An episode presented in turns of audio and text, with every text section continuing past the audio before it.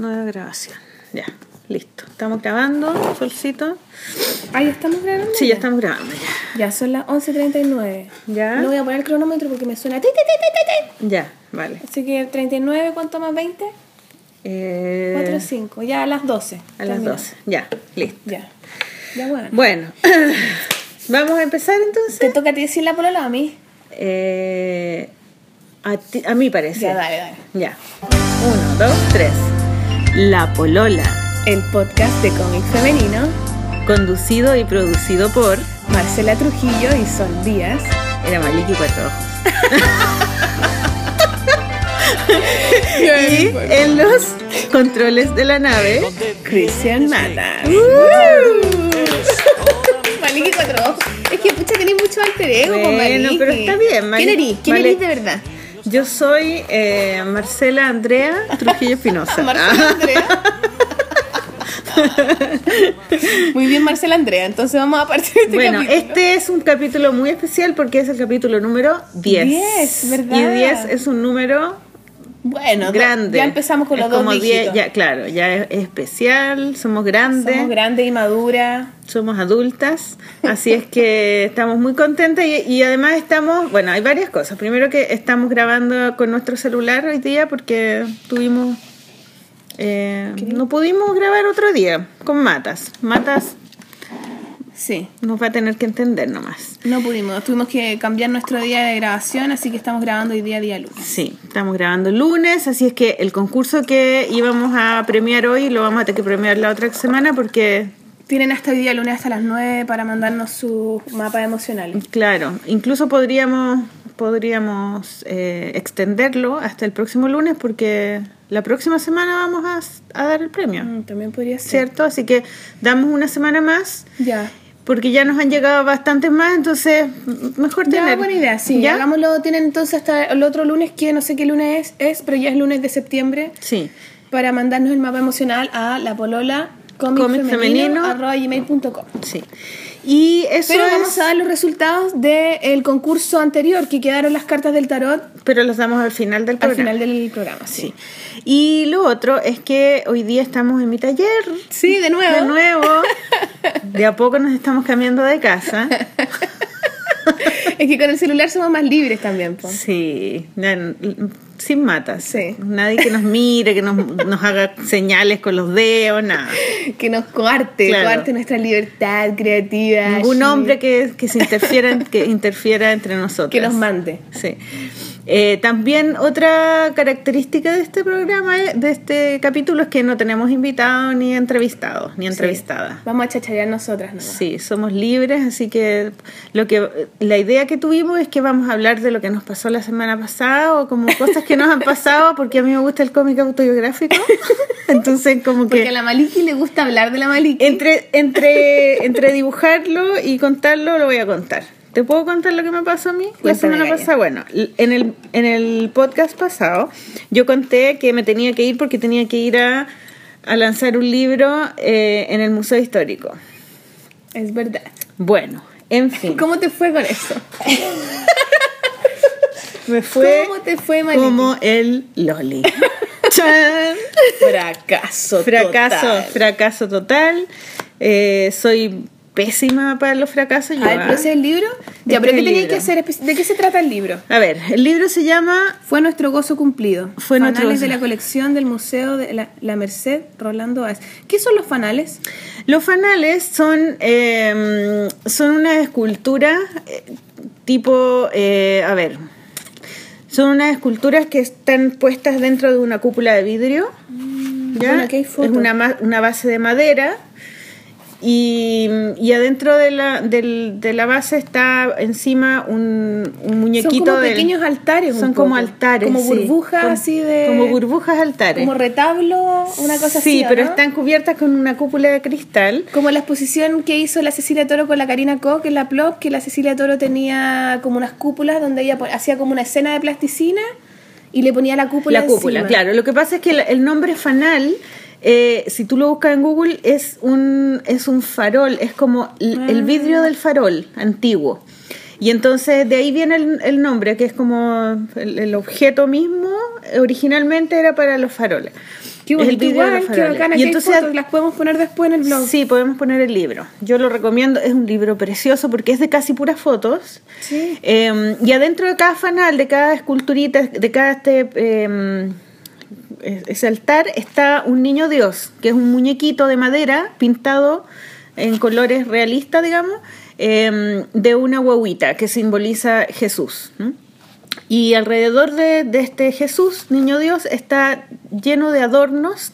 Tiene, algunos tienen ropitas y todos son cosas reales. Por ejemplo, las ropitas son de género, tienen adornos, tienen florcitas, tienen collares de perla, Tienen tienen, animalitos también, animalitos de juguete. juguete. Está súper taquilla esto como de... Es muy bonito. Y ahora hay muchos artistas haciendo este tipo de cosas. Claro, ¿no? pero esto es de el a- de- Del año la pera. del año la pera. Y tiene además, es- o sea, la característica es que los hacían las monjas en los conventos. ¿Y para qué? ¿Cuál es la finalidad de hacerlo? Las hacían para, para es- en- con objeto votivo, ¿cachai? Para rezar, como ¿Con adoración. objeto votivo, dijiste? Vo- votivo, sí. ¿Votivo? ¿De- como de Devoti- devotivo? devoción. Es un objeto de devoción. No es, uno, no es un adorno ni... Como ni un es- amuletillo, algo así. es para rezar, es como para decir, es, es una manera de, manera de rezar. Eh, y ahora las monjas lo que hacen es rezar, leer libros, pero ya casi no, no tienen, eh, no practican el, eh, la adoración del fanal, digamos. Como que toda la, la imaginería religiosa católica fue muy fuerte en la época en que, en que la gente no leía. ¿Cachai? Claro. Entonces, la- todo el, el universo visual de lo religioso era muy potente y muy importante. Y entonces estaban las casi, iglesias. casi las- todo el arte se relaciona con la. Mm. iglesia y a mí son las cuestiones que a mí me colapsa un poco. Me cuesta mucho entender y separar y valorar eh, una obra de estas pinturas así tan clásicas de Rafael. Mm. los super máximos pintores. Te juro que me aburro de una manera, no lo puedo, no puedo entender. Que parezca toda la cosa me religiosa. carga, cla- o, la- o ir, ir de viaje y meterme en una iglesia, chuta, me meto porque la gente y se mete y uno, pero mira esto, y yo puedo entender que lindo y todo, pero uh, me, me colapsa igual, no, no es Mm. a mí, ya a mí me encanta la iglesia. Yo entro a la iglesia y como que, uff, paz. Así, total. O sea, eso me gusta, sentir que hay Mm. un lugar donde la gente de alguna manera se, hay una energía de, de, no sé, de paz quizás, como de buscar un silencio dentro de la ciudad en la- donde están metidas. Sí, porque de verdad se hace un silencio heavy. Sí, po. y la Además gente que son real va con- grandes. van con, claro. una voluntad de buscar algo así, independiente que uno esté de acuerdo o Todos no. están en un ¿cachai? modo como espiritual. Claro. Y eso es raro que ocurra. pero pero pero me salgo rápidamente o sea Mm. veo eso y además que igual también pasa que también van a la iglesia los locos con las fotos y se dan Sí. vuelta y también se pierde un poco Claro, el- como el, el sentido como ritual que Bueno, eh, y estos, los fanales, el, o sea, el Museo de la Merced, que es ese museo que está, ¿tú has ido al Museo de la Merced? no yo lo he cachado nunca caché que había un museo yo vi una iglesia Hay no una iglesia que se llama Iglesia de la Merced, que está en Merced con... Roja. Con... antes de San Antonio Sí, esa calle donde, donde está el Cerro Santa Lucía, al lado, la que sigue. sí bueno por ahí Maquiver, ponte tú. ¿Ah? ¿Esa es? puede ser puede Ya, ser. ahí está el museo. Y está la iglesia. Y al lado De hay color co- rojo. Claro, color rojo. Y al lado hay un- una especie de convento muy antiguo. Eso es un museo, que ahora está en remodelación, pero es muy lindo. Y tienen una colección de fanales. Hay otra colección de fanales en, en la Universidad de los Andes. También. Y, qué miedo Es que, es que conocí ese día a la curadora del Museo de la Universidad de los Andes y ella me dijo que ellos tenían la otra colección más grande de Chile. Oye, pero ¿y está ahí permanente? ¿Uno puede meterse y, y ver estos fanales? Se- sí, no, es que creo que ahora lo están remodelando, pero, pero esa es, un, es maravillosa la colección porque además los fanales son grandes. Son Ay, unos- ¿son grandes? Yo te iba a preguntar, ¿son no, grandes? son así, son grandes, son yo como me de, lo no imaginaba sé, chiquitito. un metro, algunos 70 centímetros, ¿cachai? De ancho, de diámetro. No, está súper lindo. Bueno, y llenos de monitos y cositas hechas. Entonces se suponía que las monjitas le, les cada vez que lo sacaban, que o sea, le iban, abrían el, el- el vidrio y le, y le añadían cositas al, a la- al altar, digamos, ¿no? Muñequitos. era modificable. Claro, era Es como modificable. que los hombres hacían estos barcos dentro de las botellas Sí. y la- las monjas hacían esta... Claro, y después no eran solo las monjas, sino que es, eh, llegaban a las casas y en las casas los tenían y los sacaban, Como por ejemplo, altarcito. antes de la Navidad. Como Ah, claro, un como un antes la, pesebre. como un pesebre, claro. Bueno, todavía la gente hace sus pesebres. Todos hacen su pesebre, claro. Mira la muñequita esa. Está muy lindo. Y bueno, entonces Rolando Báez, que es mi amigo y que es curador del museo, ahora es curador del Museo Histórico. Entonces él, eh, mientras estuvo en el Museo de la Merced como curador, se enamoró de estos, de estos mini pesebres del Niño Dios en cúpulas de cristal, que son los fanales, y decidió hacer un libro sobre, porque no había ningún libro sobre No había el registro. no había registro. Entonces él hizo el texto y eh, el fotógrafo, no sé quién fue el que sacó la foto, debería salir, salir por ahí, eh, hicieron este libro maravilloso. Y Está precioso. Rolando me pidió si yo podía ayudarlo en el lanzamiento del libro, en la presentación. O la otra persona era la Olaya. ¿Cuál es el? Olaya Sanfuentes, que es una especie, una historiadora especialista en, eh, en los fanales. Y ella iba a ser la otra presentadora. Entonces yo eh, he presentado muchos libros Sí, en mi vida, eh, pero la mayoría libros de cómic. Y entonces el público que hay en esos eh, eventos son dibujantes, ¿cachai? Entonces yo mateamente siempre he hecho textos para las presentaciones de los libros, porque encuentro que... ¿Te gusta ser Matea? Pues, ¿Te ¿Por qué? gusta Porque encuentro que me, seriedad? que me ordena las ideas y que entonces eh, no ¿Querés quiero... parecer inteligente? Dilo, Puta, dilo, sí. Sí, quiero, quiero. ¿Querés que la gente Y diga, además que "Oh, no es solo no quiero- una cara bonita? Ay, ya, N. Precisamente por eso, porque como no es una cara bonita, Es esta artista, Debe Marcela- ser inteligente. Marcela Andrea. bueno, Marcela Andrea entonces hacía textos. Y, y yo nunca quería confiar como en, en- en la improvisación, ¿cachai? Pero lo que me empezó a pasar es que los últimos textos que leí, eh, yo ve- veía que la gente, el público como que se aburría, miraba el teléfono, como que se paraban, se iban, bostezaban, etcétera.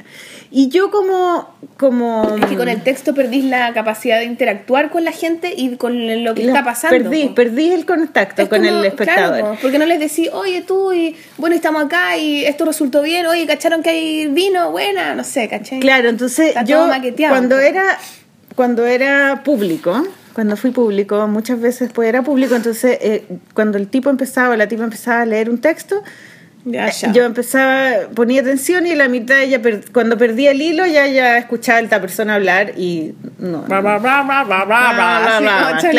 Entonces yo en algún momento dije, la próxima vez que yo presento un libro no voy a hacer un texto porque no resulta, mejor es mucho mejor Improvisar. improvisar. y esta era la primera vez que improvisaba. ¿eh? Sí, po. y además eh, yo dije, bueno, ahora tengo el podcast con la Sol, entonces eh, siempre soy buena para hablar y como que me ha resultado súper bien esto de hablar. Nosotras cuando hacemos el podcast hablamos y nunca nos editamos No. nuestras conversaciones, muy raro, convers- eh, editamos la, la, la entrevista nomás. Y tenemos un tema general que por ahí vamos jugando, pero no. Claro, y como que tú soy súper hippie, yo como que me... te voy a echar la culpa a ti. Me- me- como que me he mimetizado con tu manera de ser. Ay, tenés que dejarte ir, no sé, ese hippie la cuestión. Y yo me confié, anoté igual, en- mira, todas estas hojas son... eh, O sea, estudiaste, hiciste la pega, hice un libro. estudio, porque además yo quería lo que mi idea era hacer un- una conexión entre los fanales, entre estos muñequitos que están dentro de los fanales con los juguetes, con las muñecas de ¿Verdad, las po? mujeres. Sí, tenía ese rollo que vaya a decir. Entonces, uno, uno cuando ve estos fanales, uno encuentra, lo encuentra lindo el tiro porque tú lo asocias al tiro al juguete. ¿Y qué mujer no ha tenido una muñeca? ¿Cachai? Yo creo que tú colapsaste porque como era un tema que es como un poco, no hay dibujos, digamos, pero igual tiene que ver con una gráfica, pero te, te sentiste como un poco intimidada por esta otra niña que era como de la área así mega científica o no, ¿qué, qué hacía? Historiadora. Historiadora, claro, como de la seriedad. Entonces yo creo que tú Mira, tratando de... de- Fue, todo, fue un conjunto de cosas. Primero, llegué tarde. O sea, me fui a las, no sé, a las Por 11. culpa de ustedes, auditores, que estábamos grabando la Estábamos polola. grabando la polola, pero yo me fui a las once y cuarto y había un taco terrible. Dije, no, voy a ir en auto porque así después tengo que ir a buscar a mi hija al colegio, entonces es muy complicado ir en taxi. Bueno, me, per- me metí mal en la calle para, para el estacionamiento en el centro. Muerte. Me metí, no mal, me metí un taco terrible y a la hora que era la, la presentación yo estaba dentro del estacionamiento. Entonces ellos empezaron sin mí. Yo Ah, llegué, ya. habían empezado. Y entré a la biblioteca del Museo Histórico. Estaba lleno de gente. Lleno, lleno, lleno. Lleno de gente. Gente con lente y y todos eran. Mateo, todos eran Mateo así de tipo historiadores. Todos con camisa. Todos con camisa, las mujeres como todas serias y como y, y había un fruncido, tipo, un tipo que estaba eh, ¿cómo se llama? grabando, filmando la cuestión. Encima está, hay un video, así que no es que Lo vamos a subir en YouTube de la un video. Y en primera fila estaba el director del museo, el director del otro museo, un cura que era Ahí no sé qué, un cura con la cosita cura de pedófilo. cura. No sé qué cura, no sé. Y pura gente como muy así, como muy seria. Como ¿no? muy solemne toda Muy solemne y, y- y no, no el público de, de la- del libro de cómic que yo estoy acostumbrada. Muy o de la- solemne también, Maliki, que no sé qué libros de cómic te lees tú. Bueno, la cosa es que llego allá, yo perdón, disculpen, no sé qué, me siento y... Y te caís de la y silla. Rolando me, me presenta y dice que él alucinó cuando vio una exposición mía de los famosos. Entonces dije- yo ahí me relajé y dije, ah, él está hablando de arte, yo también voy a hablar de arte, buena onda. Y él súper, bueno, él tiene todas las herramientas, mucho desplante y además muy inteligente y se sabe la cita, es un seco.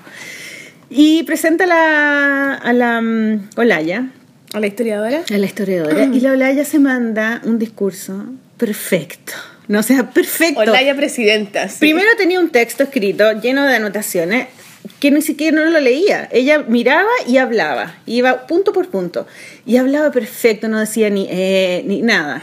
Y además tenía datos históricos. Ni porque puta la weana, no sé qué. Nada, ni un, ni un garabato, súper confianza, le hablaba todo. O sea, y cada vez que mientras pasaba el, Cantó después, el bailó. minuto,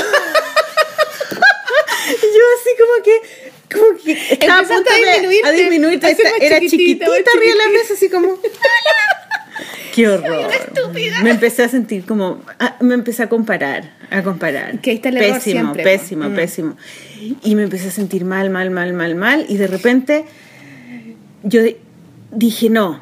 Y entonces como que mi voz interior me empezó a decir, te va a ir bien Marcela, va, va a salir todo bien, tenés que tener confianza en ti misma, vas a- te vas a acordar de todo. Y empecé como a anotar rápidamente todo de nuevo lo que tenía que decir.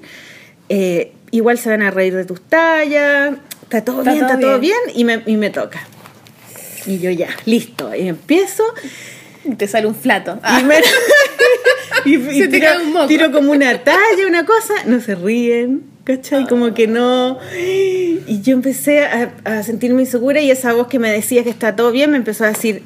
Cagaste, Está todo mal, sola". está todo mal, lo que estáis diciendo está mal, parece una tonta, están pensando que eres una estúpida. Ah. Oh, y, y mi voz que me estaba juzgando era tan fuerte que me desconcentraba de lo que estaba diciendo. Entonces yo tenía que hilar ideas. Por ejemplo, estaba la idea de las muñecas, que lo había sacado del libro de la de Mujeres que corren con lobos, ¿cachai? De Basalisa. Entonces tenía que hacer como conexión entre Tenía las súper ideas. claras esas conexiones Pero, adelante. pero la, la manera en cómo las fue. conecté, mal. Y empecé a decir, eh, bueno, y me tomaba las manos y, y empecé a decir, bueno, disculpen, estoy un poco nerviosa, se me empezaban a olvidar las cosas y de repente como que en algún momento dije, "Ah, me quiero morir. Cagué. Me quiero morir, quiero que caiga un rayo y que me explote o que haya un, un terremoto y Es la weá se acabe. Se acabe esta weá, ¿cachai? Y me empecé a sentir mal, mal, mal, mal. Y no sé cómo en modo automático terminé mi, lo que tenía que decir y al final como que veía que todos me miraban como con, con pena y con... Y después le pregunté como a la, la Olaya, le dije, oye, estaba nerviosa. Me dice, sí, pero lo que dijiste está muy entretenido, no te preocupes, no te preocupes. Y, y, el, y el Rolando también me dijo, no, no, está todo bien, no te preocupes. Pero de verdad, o sea, eso está grabado. De verdad, estuvo pésimo. O sea, fue la peor presentación de mi vida que he hecho de un libro Pobre Maliki. y me da sentí, me sentí como un fracaso total y me hizo mal, o sea, como que después había un café ahí y como que yo sentía que nadie se me acercaba. Y había pura gente historiadora que nos pusimos a conversar y eran súper inteligentes y hablaban así como bla, hablaban bien. Y yo así como calladita, así pensando, hoy deben pensar que yo soy súper tonta. Oh, y como que me fui, me fui caminando sola, al, me invitaron a almorzar, pero no podía, me tenía que ir a buscar a mi hija sola y como que oh, mal, te juro que me dieron ganas de meterme en una iglesia así, a, a rezar. De meterte en un fanal y tapar la burbuja. que me pusieran como una weá de, como de, de, no sé, de, de vidrio así. No, heavy. Bueno, ese es el tema un poco el que vamos a hablar hoy día, el fracaso y los miedos. Qué heavy, weón. Cómo lidiar con eso y cómo, cómo un poco hacer que eso te sirva para tu trabajo. ¿Caché? Quizás para hacerlo mejor después Yo la dije, esto me, me va a servir para el podcast. Por ejemplo.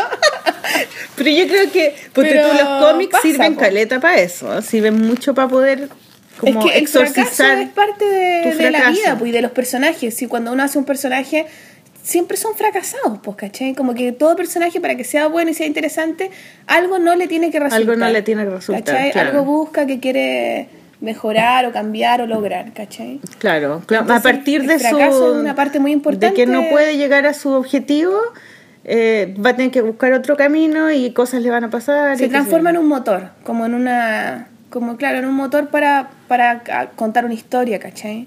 Pero es cuático igual, porque yo creo que ahí lo que te pasó fue eso. Es como que yo te acordé que te dije, porque yo siento, a mí también de repente me invitan a hacer una, un- una presentación y yo pienso ya, si por ejemplo hay alguien serio, hay alguien, una vez que me tocó presentar un libro en el Museo Histórico Nacional de la Elena Porier, que a mí me encanta, que es como... Ahí mismo lo Sí. presentaste ya, qué divertido. Y, eh, y lo presentaba... Que fue la primera ilustradora la primera chilena. ilustradora chilena y yo hice mi proyecto Que hay registro, de digamos. Claro, bueno, Sí. la, la que se conoce. Y hice mi proyecto de título de ella y la amo y encuentro que es como la abuela del- de, de la ilustración chilena para las mujeres, ¿cachai? Encuentro Mm. que es muy importante su obra, y entonces estaba así como nerviosa porque, chuta, tenía que hacerlo bien por una responsabilidad porque a mí me gustaba mucho el trabajo de ella, Claro. ¿cachai? Y estaba yo y estaba la María José Ferrada, que es una eh, sí, ella fue mi profesora. ella es muy taquilla, una Sí. escritora infantil muy, muy Y reconocida. ella es poeta también. Es la raja. poeta infantil. Claro. Y traduce del japonés. Y yo también pensé, dije, puta la weá, estoy al lado de esta loca que es grosa, hablando de esta otra mina que es grosa, me Mm. muero, me cago de miedo, ¿cachai? Y llegué y efectivamente estaba muy nerviosa también hablando, pero lo que yo pensé, dije, eh, ¿cuál es mi aporte? ¿Por qué me están llamando a mí, cachai? No, Mm. Probablemente no quieren que yo sea seria, porque si no, no, llamarían a alguien serio. po. Yo no soy seria particularmente, y qué es lo que tenía, Eh, yo tengo que hablar de la parte de ilustración. Eso pensé yo, por ahí va mi aporte, ¿cachai? La- ella va, hablará de la literatura. Entonces lo que hice dije ya, como yo no soy tan buena hablando seriamente ni nada, voy a hablar un par de cosas que voy a, voy a improvisar, pero por ejemplo llevé todas las revistas que yo tenía de ella, ¿cachai? Y llevé las revistitas de ella. Que eran las portadas de la las revista. portadas de la- y claro. Ella también trabajó mucho en una revista que se llamaba El Sinbad. Que Sinbad. son revistas chiquititas. Muy, ba- era muy linda. Era como, hacía los cómics adentro y las portadas. ¿Y, todas y las de librerías- las revistas grandes cuáles eran? el Peneca. El Peneca, También ella, pues, hacía, claro. que ella siguió después de Corea. ¿cachai? Después de Corea y siguió ahí haciendo las portadas del Peneca. Y después ella pasó a la revista El Sinbad, donde ahí tenía como más. eh, como que hacía más Pero cosas ella no de hacía cómics, solamente ilustración. Hacía Mm. ilustración, sí. Sí, creo que no hacía cómic. Pero parece que. No, no, no, parece que no, parece que no. Mm. Bueno, la lo- entonces yo llevé todas mis revistitas y todos los penecas. Entonces me habló la María José, también muy bacán, muy la raja. Después hablé yo, que fue más relajado, como en el fondo apelé a ser yo nomás. Como que yo creo que en esas situaciones donde uno no sabe y te empecé a comparar, es donde te perdís de ti, ¿cachai? Entonces tenés que estar siempre ya, esto soy y por esto me llamaron y, y esto es lo que van a encontrar nomás, pues, ¿cachai? Entonces llevé esto, hablé un par de cosas, buena onda, se relajó un poco el ambiente y saqué las revistas, entonces se las empecé a repartir a la gente y se armó como una onda más relajada, más, más buena onda, ¿cachai? Y fue bueno, como que Debería dije, llevar un termo, así. Aquí hay cafecito, chiquillos, vengan acá. Hay que hay galletitas, cabrón, onda. No, pero como que en el fondo pensar en eso, como, como Mm. no compararse y no tratar de ser algo que uno no es, ¿cachai? Sino que simplemente decir, bueno, me invitaron por esto y si no les gusta, o sea, si me pongo nerviosa, no sé qué, bueno, también es parte del juego. Yo también me puse nerviosa, como que también así, como que la voz te sale medio extraño. Sí, pero a mí me pasa mucho que yo siempre me, o sea, yo me pongo nerviosa normalmente. Creo que si uno no se pone nerviosa es como que perdí un poco la emoción, po. Sí, pues tenés que ponerse las cosas cuestas, no es como yo llego, ay, yo llego así súper segura, oye, no pasa nada. No, nunca me ha pasado eso. Yo No, siempre estoy nerviosa, pero después yo escucho, por ejemplo, cuando me invitaron donde Villota, yo- Ah, sí, po. yo Ahí está, súper bien. súper nerviosa. Y cuando terminó la cuando terminó el, el programa, yo dije, oh, quedó como el hoyo. eh, Dije, pura Es que a veces también uno se pasa el rollo y en verdad sale Y toda la después lo raja. vi, toda la gente me dice, no, no se te nota que estás nerviosa. Entonces, no, no se te nota nada. quizás ahora vea la cuestión y no es para tanto, pero no sé, yo sentí que no, que no, que, que no se me había entendido la idea que yo había querido decir, aunque después cuando terminó se me acercó una señora que no era historiadora y me dijo, oye, mi hijo, ¿sabes que lo que tú dijiste me hizo en ese sentido? Porque mi hija, eh, cuando se va de campamento, siempre se lleva una muñequita que yo le hice. Por la historia de Basalisa, de, de la mamá que se va a morir y le, le entregan la muñequita. Y, mm, y sabéis que nunca se me había ocurrido, o sea, ahora que tú, me, que tú dijiste eso, en realidad te- Le di como la importancia. le- claro, entendí por qué para ella era tan importante llevar ese- esa muñequita que yo le había hecho. Y como que ahí dije, bueno, ya alguien por lo menos entendió lo que quise decir. Sí, ¿cachai? si siempre a alguien le llega, pues tampoco, o sea, algo terrible te hubiera pasado, no sé, si te caes de la silla y, ca- y capaz que incluso son más divertidos todavía, ¿cachai? ¿Qué te puede pasar? Que se te caiga, se te salga un flato, un peo, Un no peo. Ahí es como chuta. No, un moco. un moco estoy hablando o tenía una agua entre los dientes. Así. Sí, lo que pasa es que en realidad, ay, no sé qué, está ahí todo el mundo para adentro, ¿cachai? Como que weas así son más terribles, pues, ¿cachai? Pero si decís un par de weas raras, también hay que, como que, bueno, también uno pone las cosas en, en, en la importancia que tienen también, ¿cachai? Bueno, te salió mal una, puta, mira, weá, como que ya, filo, te salió mal una. De la próxima te saldrá mejor nomás, ¿cachai? Pero es difícil.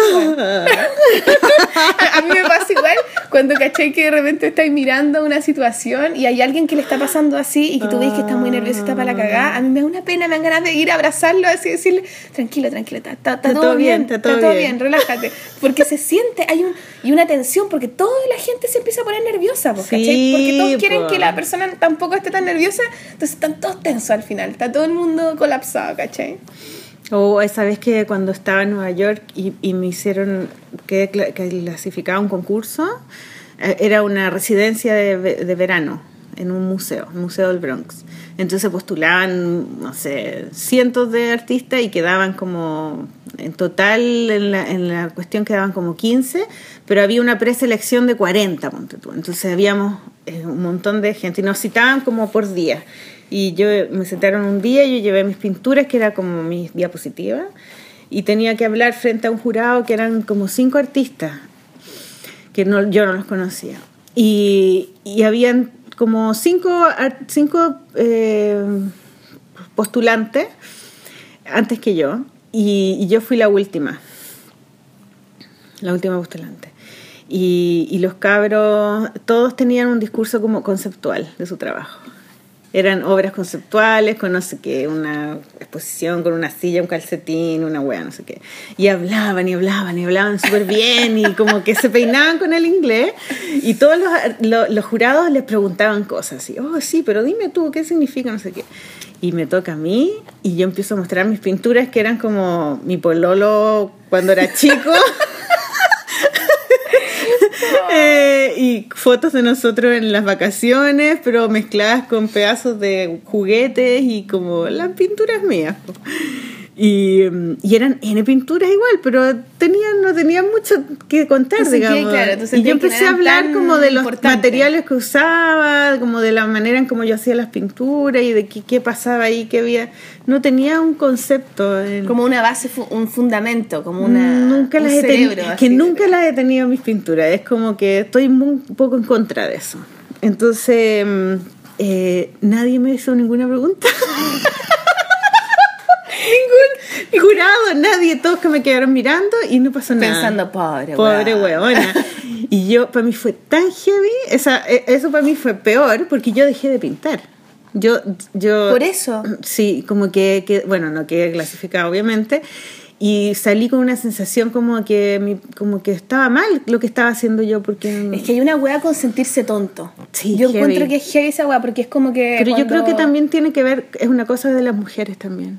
Eh, tam- también. O sea, yo creo que es de todo el mundo, porque yo creo que es cuando, no sé, un, cuando te dicen, oye, weón, concha tu madre, weón de mierda, como que da lo mismo, pero si te dicen, oye, weón tonto. No, Oh, cagaste. Es como, que- tonto, o sea, sí. si eres tonto, eres como la peor weá, ¿cachai? Claro, como... que tu cerebro no está funcionando bien. tonto, Estás pues. ¿cachai? Mm. Limitado, como que no entendís, ¿cachai? Y eso creo yo que siempre a uno lo colapsa, pues, como Mm. esa, esa, esa weá de que te digan así. Entonces, todo el tiempo uno trata de ser inteligente y trata de parecer inteligente para el resto y a ti te importa que la gente diga, ¡ay, qué buenas ideas tienes, qué inteligente, qué bacán! ¿Cachai? Mm. Tiene mucho que ver con eso y eso también, bueno, es parte de lo que vamos a hablar en el segundo bloque, porque ahora nos vamos con la música. Ay, verdad. Ay, me encanta la música que tenemos. Sí, vas a explicar tú eso.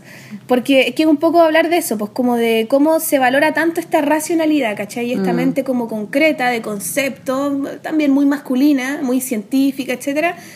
Y se Comprobable. comprobable, con datos, con estadísticas y de leerte tal libro, tal autor, bla, bla, bla, en comparación con lo instintivo, ¿cachai? Que Claro. es como esa cosa de... Más salvaje, más. Claro, que hay cosas que, lo que yo te decía, ¿cachai? A mí siempre me ha interesado, a mí me gusta igual cuando las cosas tienen una base conceptual, pero yo creo que vengo del diseño y en el diseño siempre era como concepto, idea y desde ahí creáis, ¿cachai? Claro. Y yo creo que harto de mis weas como que tienen un fundamento, pero yo siempre trato de no entenderlo completamente, Mm, ¿cachai? de Trato dejar no- a- sí. algunas Yo cabos siento sueltos. Mm. que viene desde este lugar, ¿cachai? Pero no lo sé y no me interesa saberlo. A mí, en general, Mm. no me interesa saber cosas, ¿cachai? Me cargan los tutoriales, me carga leer instrucciones, me carga, o sea, lucho con esa weá, me cuesta... Por eso necesitamos a matas.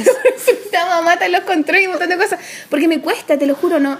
No, Mm. no, no soy de buscar bibliografía y weá, no, no. Hay alguna weá que yo siento y tengo la sensación de que esto está bien o esto está mal o esto va por acá. Y por ahí me voy guiando. A veces busco algunas cosas, A mí, pero me, a mí me alucina. trato que me lleguen, no sé. como la dinámica de saber cosas y de, y de buscar la enciclopedia. y Sí, la- tú eres matea en ese y la- sentido, y la- ¿cachai? pero no sé si me resulta tanto, pero me gusta la dinámica, el espíritu que hay en saber y en como documentarse y como que alucino con eso, como que lo encuentro sexy, no sé. A mí me gusta, pero en algunas cosas. Como que siento que en algunas cosas eh, sí me leo un libro para saber un poco más de esto. Pero no, no me llama así, wow, la atención. ¿No te gustan a ti los hombres que saben cosas? ¿No te, no te Sí, parecen...? Depende de qué cosas. Hay cosas que no me interesan. No sé, que son medio sabelo todos, así que saben cosas y que tienen... A mí una de las cosas más atractivas de cualquier persona es que sea inteligente, pero no sé su si inteligente, por ejemplo, el cachado cuando tú estés conversando con alguien, bueno, el humor a mí me parece muy inteligente, ¿cachai? Cuando compartí el humor, el mismo humor con alguien, a mí me Mm. Parece ya un flechazo. Pero además también cuando uno va a conversar con alguien y como que de, de alguna forma abstracta tú estás conversando de algo concreto, pero en verdad estás hablando de algo más profundo, ¿cachai? Querés llegar a ese lugar. Y te ha pasado que de repente estás conversando con alguien y tú, ¿cachai? Que no vamos a llegar nunca a ese lugar. Porque Ah, la sí. persona no, no, no, no es que sea más tonta ni más no sé qué, sino que no, no, no tiene esa sensibilidad, ¿cachai? O esa, no sé, profundidad o lo que, como uno quiera llamarlo, sin pensar que es peor, ¿cachai? Pero me pasa eso y eso me caga la onda al tiro. Como que, ah, ya, como que no vamos a poder jugar más, ¿cachai? No vamos a poder eh, eh, llegar Pero a lo mejor tú le podías enseñar. Es que hay... Es, Lo agarráis de digo, la mano y lo Yo creo que el saber se puede enseñar. Sí. Pero la sabiduría o, la, o este lugar más instintivo no sé si se puede enseñar tanto. Mm. De hecho, por eso a mí me cuesta hacer talleres. Porque creo que a mí me gusta llegar a ese lugar eh, y no sé cómo enseñarlo, porque no, sé cómo no te bajarlo gusta a lo llevarlos concreto. tú a ellos. A, a Y, ese y no sé cómo no sé cómo bajarlo. o sea, Mm. eh, como que trato de, de mostrarles una nube de algo, de sensaciones, de ¿cachai? Pero No es una si manera de enseñar, es una manera de enseñar que no es muy popular eh, No, en porque nuestra empecé a cultura. hacer media pues. hippie, Claro. ¿cachai? Entonces como, ay, a la sol y sus dinámicas de emoción. Entonces yo creo que claramente hay veces que no, no, nadie, no, no, no se entiende bien, ¿cachai? Pero bueno, por ahí, ¿cachai? Ya, pero vámonos con la música y después seguimos hablando de la Mm. Sí, eh, bueno, eh, nuestra invitada musical de hoy es Dadalú. Dadalú Dadalú, es sí. bacán. Grosa. Bravo, Dadalú. Chilena Dadalú. Eh, Dadalú eh, es una es una prodigio, una niña musical que es- hace, desde que muy chica hace música. Después estudió en la mm, Pro Jazz. en Pro Jazz y, mm, y ahora hace toca regularmente como en Sí. clubes y cosas. Eh, pueden buscar sus, sus videos en eh, YouTube, está y están las músicas. También vamos a dejar todos los links. Sí. ¿ya? Y la primera canción Siempre que dejamos los links en el blog. Sí, en el Están blog los, todos los links de, lo, de la música que nos para que la escuchen. La primera canción se llama Lo Valdivieso. Lo Valdivieso, Es muy sí. chistosa y es como un viaje en bicicleta que ella hace en San Miguel. Además es divertido como ya mezclar como medio, como una cosa media hip hopera, pero como bien así como a la pinta de ella. a la pinta de ella y también como su poes- la poesía de sus letras me gusta Sí, mucho. es divertida. Es que tiene mucho humor ella en sus Sí, canciones. esa y ella es un amor, ella es muy simpática. Ya, la muy bien, saludos Dadalú, te queremos, Saludos, te queremos, te admiramos. Grande Dadalú. Entonces vamos a escuchar Lo Valdivieso. Ya, así que nos vamos pedaleando, nos demos la vuelta, cabrón. Eso.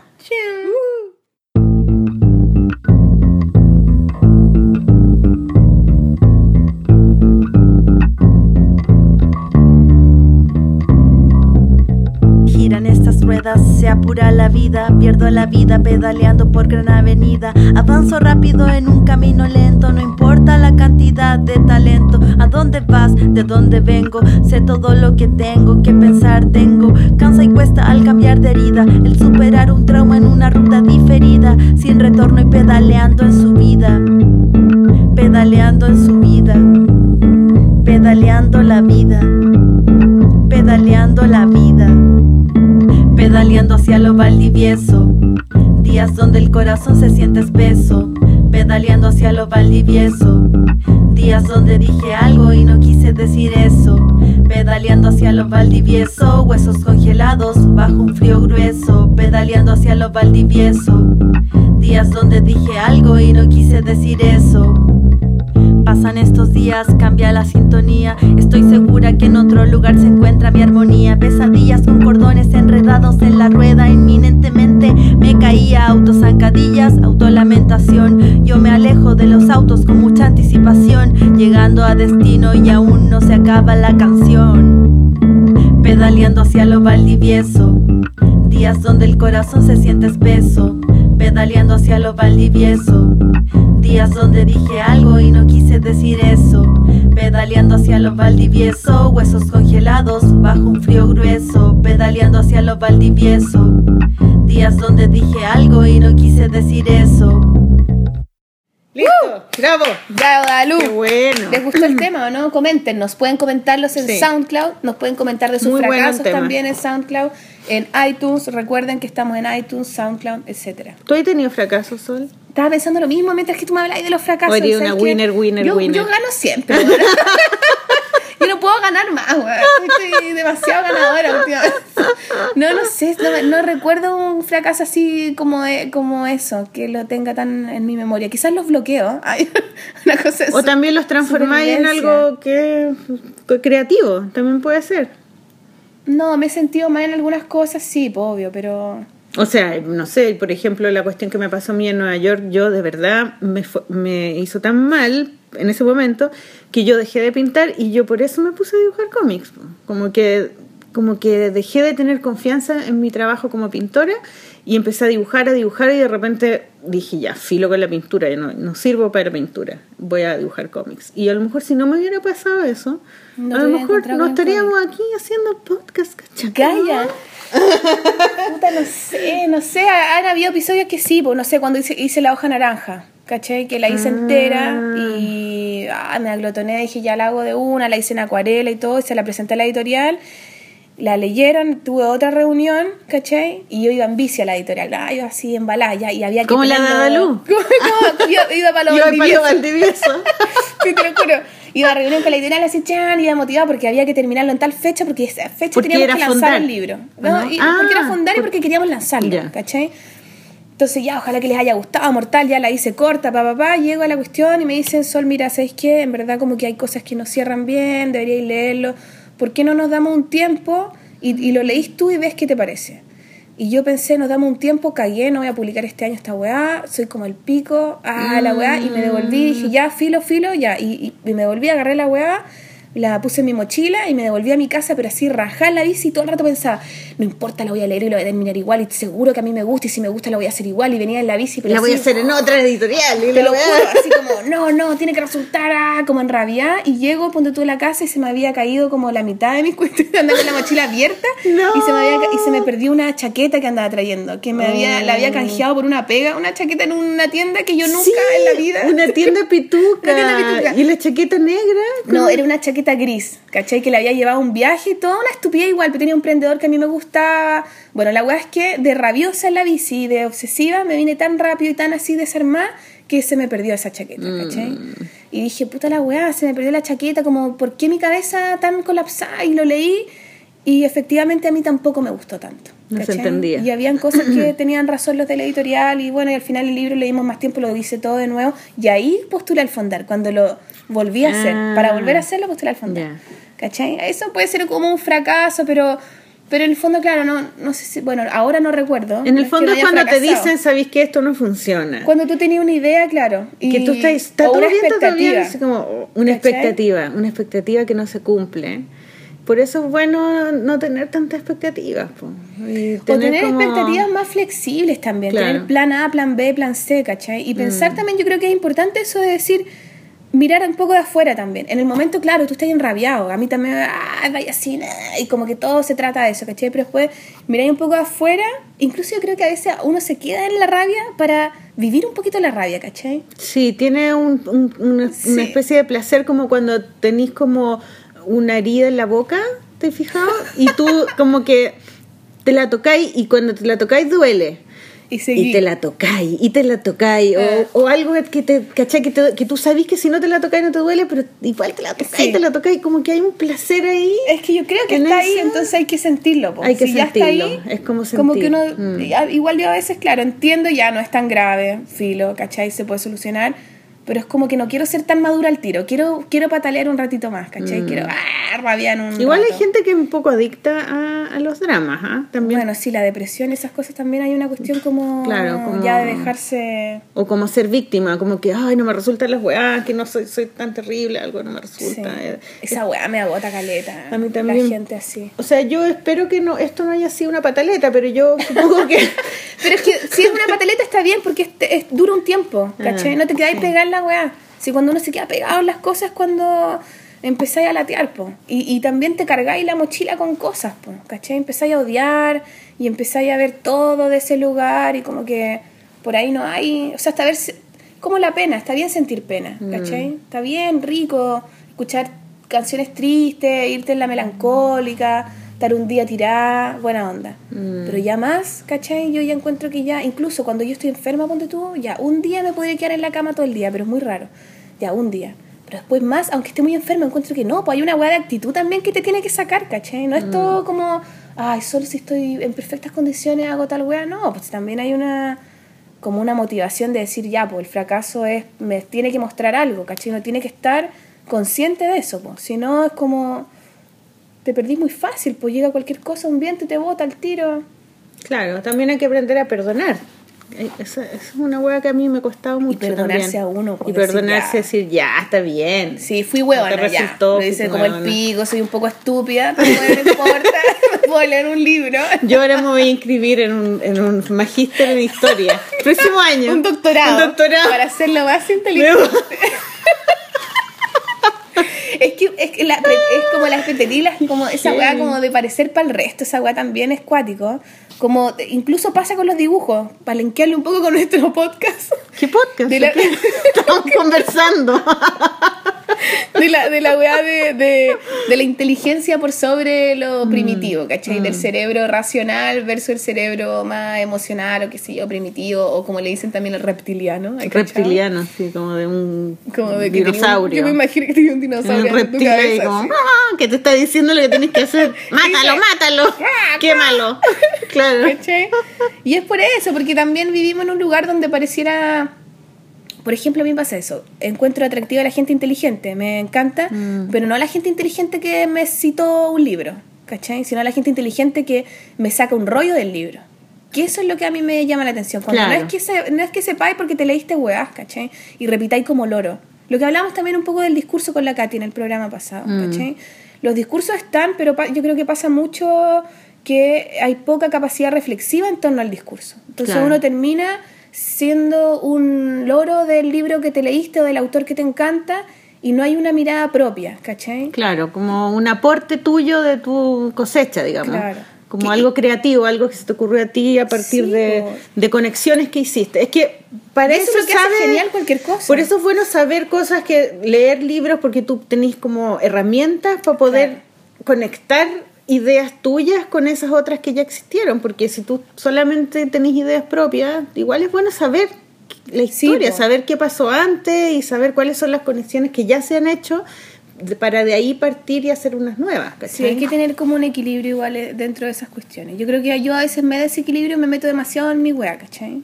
En tu wea hippie En mi wea hippie emocional. no me importa nada, no quiero saber nada, ¿cachai? Pero, pero sí, pues es como, es que a veces me pasa que me, me da lata, loco, ¿cachai? Me da Mm. lata saber, pues tú, eh, las personas, por ejemplo, como Mala Imagen, que lo queremos invitar, que a propósito él va a lanzar su libro ahora, Sí, Malditos Humanos. Sí, no podemos decir el el lugar porque parece que lo cambiaron. Parece que lo van a cambiar, pero, pero bueno, este jueves pareciera que es, así que ahí estén atentos igual a- al, al, al Twitter y al arroba de mala imagen, etcétera, las redes de mala imagen, porque eh, debería confirmarlo pronto. Pero bueno, eh, caché que mala imagen tiene una dinámica de estar en el mundo súper racional, po, mundo así de la vida concreta de las personas, de- Claro. de, lo que dijo la bachelet, de lo que dijo el otro loco, de la ley no sé cuánto, de la caché. Claro, él tiene que ver las noticias, escuchar la radio, Y de por ahí él le, le da la vuelta y saca su propuesta. hace la talla, claro. yo no, o sea, no puedo. Te juro que t- trato de como involucrarme con la realidad, ¿cachai? Y a veces me cuesta mucho. Como que Mm. Algunas veces lo logro, pero no. Con la contingencia Claro, como- política y sí, eso. o, o Mm. con- como con lo que pareciera que es importante, porque pareciera que es importante hablar de esas cosas, ¿cachai? Como que si tú no hablas de esas cosas, a veces dicen, ah, es que qué despolitizado, no te importa la gente. Claro, vives O en un mundo de mundo fantasía, hippie, la vives en un ¿cachai? fanal. En un fanal, tu vida es un fanal. claro, a veces me siento que mi vida es un Como, fanal. y todo y todo es hecho a mano así, como por Lleno las de- monjas. Lleno de figuritas.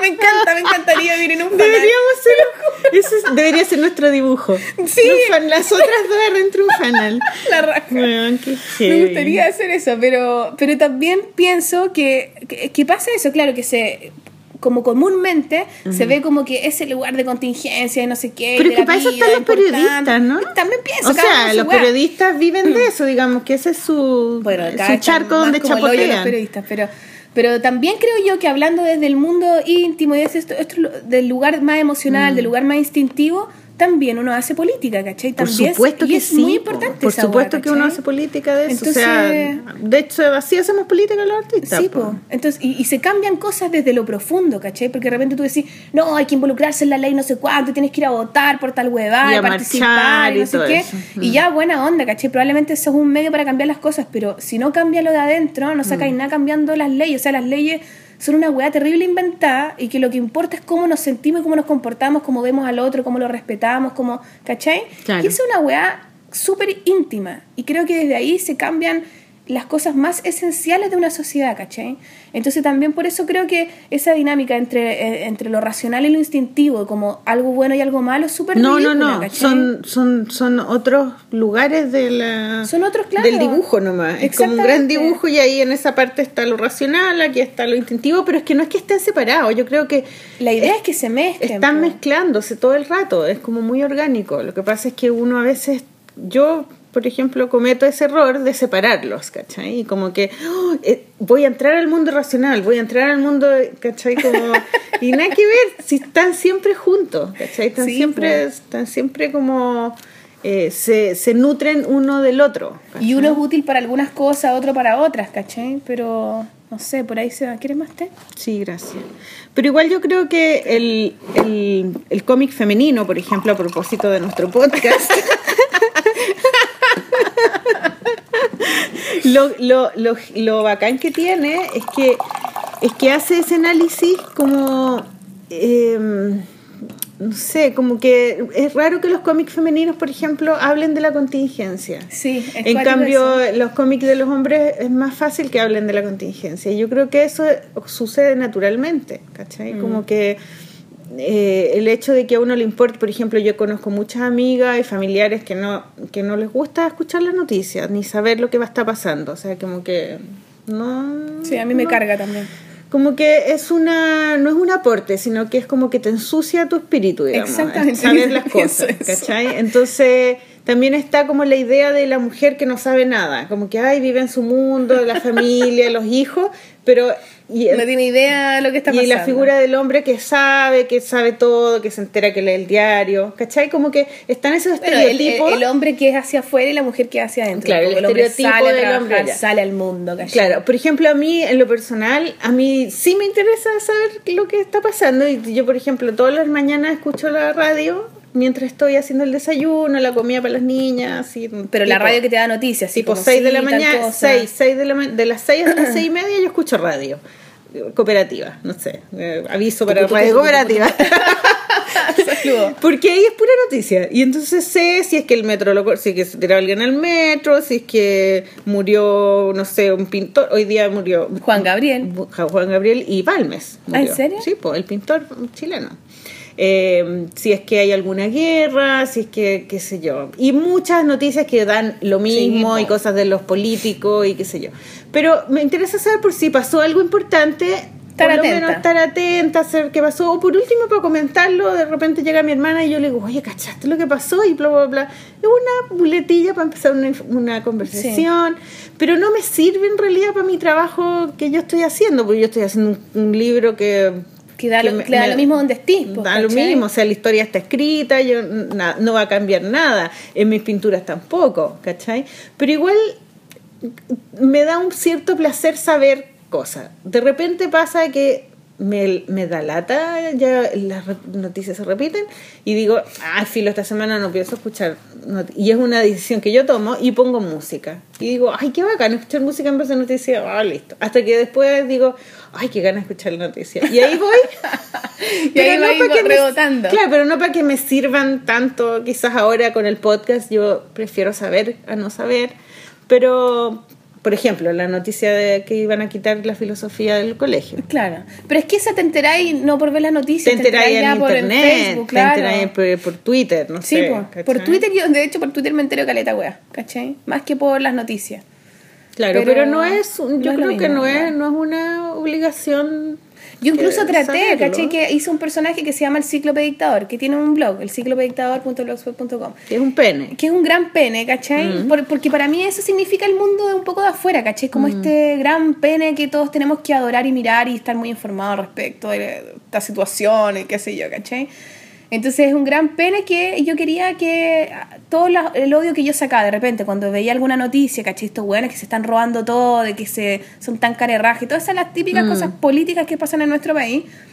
eh, dije, voy a hacerla, voy, la voz que voy a tomar va a ser la de este gran pene, ¿cachai? El Para gran odiar pene va a ser el que va a el gran a pene va a eh, odiar, ¿cachai? Y al final empiezo y me empiezo igual a engolosinar con que el pene igual podría ser medio gay, ¿cachai? Podría hablar de otras cosas. Entonces, por ejemplo, hace caleta que no lo actualizo y se me había un poco olvidado. Y digo, porque claro, me cuesta entrar en ese lugar, ¿cachai? Tengo, Lo tengo a él y como que eh, me... Mm. ¿Y por no qué sé, un pene? ¿Por, qué? Por eso, porque la sociedad a mí me parece un gran pene, ¿cachai? Como Mm. que todo, no sé, la economía del país, lo- los políticos se están robando las cosas, bla, bla, bla, y todo como que son temas que, no sé, no sé, creo que son como que el mundo en general es, es- es como un tema muy masculino, ¿cachai? No tengo esa cosa media pegada igual.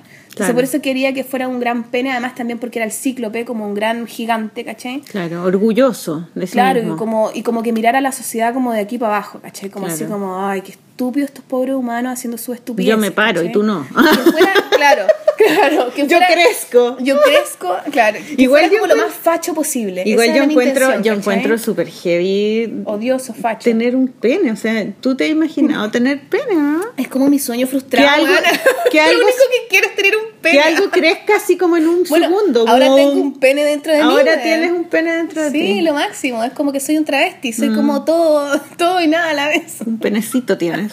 Sí, un penecito, un penecito, pero un pene igual. Tengo unos cocos igual ahí. Oh, qué heavy. Pero sí, ¿eh? es una fantasía igual la dinámica del pene, yo creo, para las mujeres.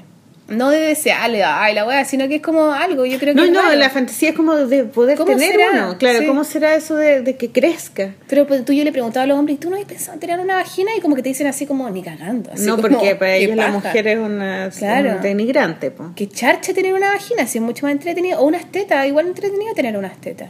Sí, hay algunos hombres que tienen tetas. Sí. Son muy guatones. Están subidos de peso y tienen tetas. No es tan bacán. No. no, pero tener teta y agarrártela así, rico igual. No sé, nos disvariamos, ya, nos fuimos de la chucha. ya, Maliki, concéntrate. Tú eres la serie, capo, weona. Vos sabías, a ti te gusta saber. Po, yo- weón. a mí me gusta, saber, po. pero bueno, yo siempre he tenido la, la, eh, la secreta esperanza de tener un- una pareja intelectual.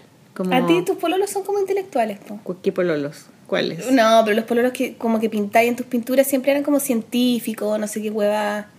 Venían como de ese lugar. O sea, me gustan, me gusta eso, pues me gusta que, que la gente sepa cosas, ¿cachai? Me gustan los hombres que, que, que son intelectuales. O sea, me parece sexy. ¿A quién, ¿A quién le va a gustar un guan tonto?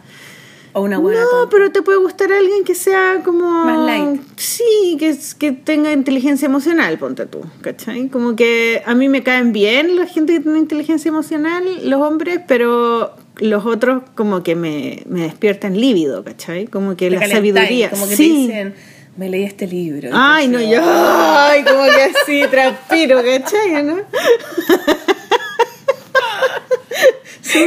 Súper Se ponen unos lentes y tú. ah. Claro, total. No, como los hombres que están preocupados como de saber cosas, ¿cachai? No de, de mm, como que encuentro que eso es importante, eh, saber leer, ¿cachai? Como que le dedican tiempo a, a saber cosas, una cosa como abstracta, no a la hueá material, No, a mí ¿cachai? me gustan los buenos que se pueden ir en la ola hablando. Aunque sepan o no sepan, pero se pueden ir en la ola. Así como de. De, de, de variar, por ejemplo, un hueón que se sienta contigo ahora, hacer la polola, por ejemplo, y se queda ahí hablando cualquier hueá caleta rato, me parece interesante. Porque generalmente los hombres no hablan tanto, la gente como que no se aburre un poco de los temas y como que siempre un poco habla de las mismas cosas y recurre a, las- a los mismos comentarios, un poco a las mismas tallas, cachado que hay como grupos de personas donde la conversación sabéis perfectamente hasta dónde llega y, y qué es lo que va a pasar después. Es como una rutina, ¿cachai? Sí. Es como ir al, a- al teatro y tú eres parte de la obra. Y nunca podéis profundizar, ¿cachai? A mí me pasa de repente con algunos grupos de personas que es como que, o cualquier cosa que sea como un poco rara, como que va a perturbar demasiado eh, la conversación, ¿cachai? Entonces se vuelve todo tan, tan aburrido. Entonces cuando alguien de alguna manera se atreve a perturbar ese orden, ¿cachai?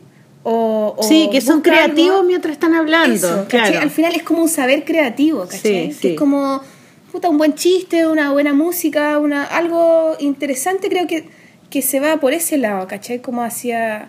Porque también a veces las personas que saben mucho se estructuran mucho en ese saber y de ahí se afirman, ¿cachai? Como que Mm. construyen mucho desde, desde lo que ya está escrito, lo que ya está dicho, lo que ya se ha visto y ahí eh, hacen una torre, ¿cachai? Claro. cambio yo creo que las personas que tienen más este saber creativo, esta cosa más sabia, más, más primitiva, se atreven a destruir la torre, ¿cachai? A, a romperla o a poner una, un pedazo un poco más arriba que el otro, a ver si corro la torre y la tuerzo un poquito, no sé, ¿cachai? Y eso me parece más interesante, porque creo que hay muchos también lo todo que también es aburrido, po. es lo mismo que un tonto igual. No, es lo mismo. Son lindos. Pero no sé si no me interesa que hablen tanto. Yo prefiero que no que escriban. Que no hablen, que me no, toquen. que sí, que no hablen tanto. Yo hablo. Y él, él escucha. Me gusta que me escuchen.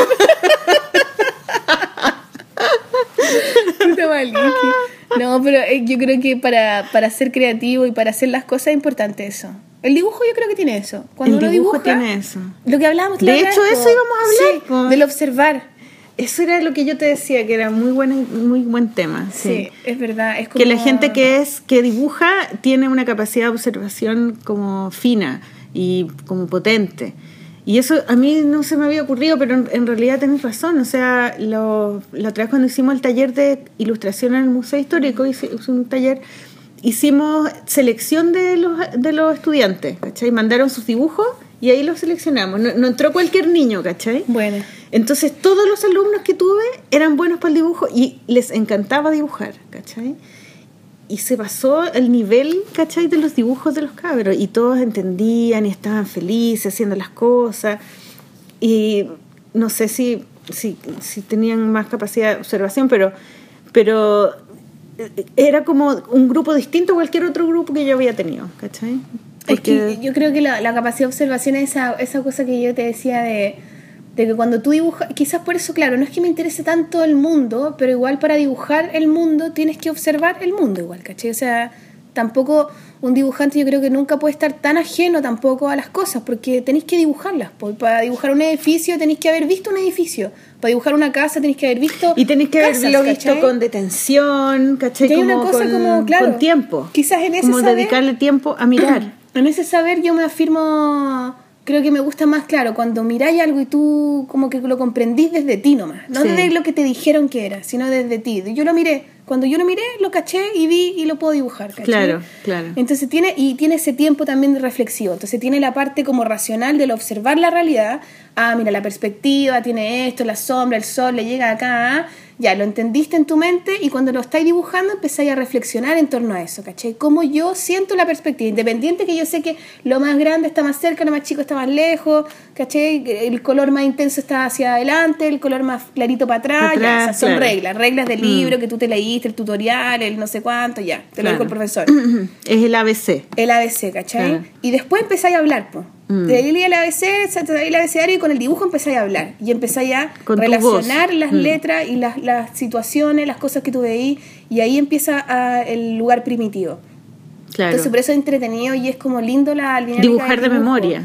Sí, pues. Mm. O sea, es que dibujar de memoria y, claro, cómo lo traspasáis en ti, cómo la realidad, que es lo concreto, pasa a un lugar abstracto que está en tu cabeza, en lo que tú sentís, en tu emoción, en la, lo que queréis decir. Yo encuentro que dibujar de memoria, algo dibujar de de memoria es como, como que debiera ser en las escuelas de arte como un ramo, ¿cachai? Porque eh, en, el- en las escuelas de arte, en, en Chile, por ejemplo, eh, la gente aprende, o sea, los alumnos aprenden a, a dibujar con modelos. O sea, el, el profesor le enseña a dibujar mirando un modelo externo y, y, y- y midiendo con, el, con la mano, con el pincel, ¿cachai? Con el- entonces, como muy científico eh, la manera en cómo se dibuja. Pero está bien, pues, o sea, está bien que exista esa agua también, ¿cachai? Pero también debiera existir un ramo donde los obliguen a dibujar sin mirar algo, ¿cachai? Claro. Porque como que todos dibujaban sin mirar antes de entrar a la escuela, a la universidad, y después todos les cuesta mucho volver a dibujar de la otra manera. Sí. Es como que te tenéis que dar la vuelta te tenés que entera. dar una vuelta y como que, por ejemplo, yo todavía no me la doy, o sea, yo dibujo mis cómics de memoria. Miro cuando necesito ver como una calle, un edificio específico, lo, lo busco y, me, y ya estoy, me carga porque encuentro que me demoro, ¿cachai? Claro. Pero con mis pinturas, por ejemplo, yo miro fotos. O sea, yo colecciono revistas, fotos y las, y las copio, ¿no? No Pero las calco fondo- ni, las, ni las proyecto, no, pero las copio, Claro. ¿cachai?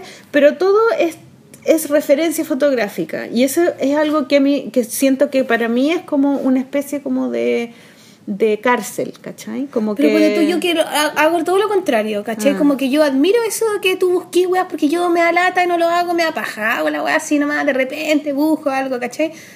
Pero, pero es que tienen que estar esas dos cosas, creo yo, porque ¿te acordás cuando hacíamos clases en la FAU? Sí. Y yo era ayudante tuyo, Sí. y tú decías que los cabros miraran las cuestiones porque al final, claro, tú les decías, ya vayan a, a la plaza a dibujar un árbol. Los hueones no van a la plaza y dibujan un árbol que inventaron en su cabeza. Y es distinto igual cuando tú miras el árbol, cuando Claro. te detienes a mirar Miras las son- líneas, cómo Claro, va la línea, si la línea va para la derecha, si curva, si, cuántos curvas con Claro, respecto po, no al es punto todo perfecto, las ramas se entrecruzan, las hojas son diferentes. Pero todos un tienen una idea de árbol en su cabeza. Entonces, claro, para que no terminemos todos dibujando el mismo árbol que probablemente tenéis en el inconsciente, la típica dinámica de la casa, ¿cachai? Claro. Tenéis que ver casas, ¿cachai? Y eso está bien. Hay un momento en que yo creo, por eso, como que hay Pero hay que momentos hacer donde las se justifica Mm. y hay momentos en donde también tenéis que correr solo, ¿cachai? Yo también tomé un diplomado de arte en la católica. Sí, pues hiciste esas pinturas que están en tu casa. Y bueno, ahí claro, pero caché que yo todo el rato como que me aburría tanto al principio porque te hacían hacer esas pinturas de, de objetos y la luz y toda la huevada, ya filo la hacía, pero me sirvió para comprender ciertas cosas y después al final te daban la los otros ramos ya tenía pintura creativa, cuando tú algo se llamaba, o proyecto personal.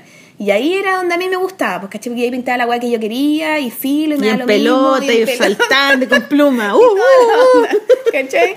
Pero yo sabía que quería llegar allá, pero me tuve que mamar todo lo otra, toda la otra parte, ¿cachai? Sí. Pero yo veía como al resto de mis compañeros les costaba demasiado pintar un proyecto personal. A- a- Te Mm. juro, todos terminaban copiando algo de otra persona o dibujando a su familia o, O cualquier copiando fotos. Pero era increíble, yo no, Mm. eso me parece muy como que heavy, yo no sé si es porque la gente tiene miedo de, de, de hacer algo ridículo o... Bueno, lo que ¿cómo no van estamos hablando, tema, miedo de parecer tonto, porque Claro. el proyecto personal es como tienes que hacer algo inteligente, que tenga una base conceptual, que, que sea lógico, que tenga... Pero ponte tú, a ¿Me nosotros en ese, en ese curso no nos hacía ni siquiera justificarlo. Era como que, loco, pinta lo que queráis, tema libre.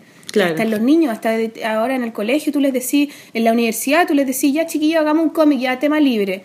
Revientan. Loco, colapsan, Sí, como que colapsan. no. Sí. Entonces tú decís, chuta, ¿qué onda ya? Entonces le empezáis a dar más pistas. y De más hecho, pistas yo en, el curso de pintura de la Diego Portales, yo como que una de mis reglas es que yo no puedo dar tema libre, porque el tema libre Sí. es como que llegan con nada Claro. o, o con algo muy, muy, muy, muy básico, muy básico. Entonces prefiero decirle ya, entonces eh, dibujen un zapato. no sé. Claro, y tema vean, libre, vean qué zapato, pero un zapato. O del zapato saquen una idea. Claro. O, o de la alegría, o de... O Pero del- no o de la- que darles un punto de referencia porque si no se ahogan. Sí, tengo que prenderles alguna luz, porque si no, no saben para dónde ir.